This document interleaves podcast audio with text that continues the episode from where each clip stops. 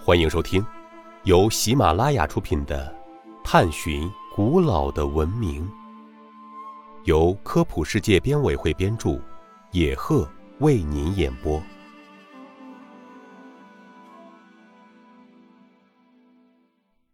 第九十七集：耶路撒冷被哪三大宗教视为圣城？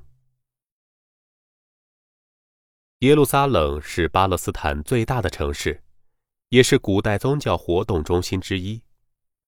犹太教、基督教和伊斯兰教分别根据自己的宗教传说，都奉该城为圣地。自从公元前十世纪，所罗门王在耶路撒冷建起圣殿，耶路撒冷一直是犹太教信仰的中心和最神圣的城市。昔日圣殿的遗迹哭墙，仍是犹太教最神圣的所在地。基督徒也相当重视耶路撒冷，因为根据圣经的记载，这里是耶稣受难、埋葬、复活、升天的地点。伊斯兰教也将耶路撒冷列为继麦加、麦地那之后的第三圣地，以纪念穆罕默德的夜行灯宵。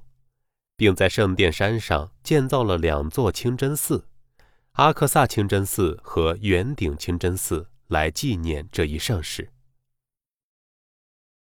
三教奉一城为圣地，使耶路撒冷在全世界处于独一无二的地位。听众朋友，本集播讲完毕，感谢您的收听。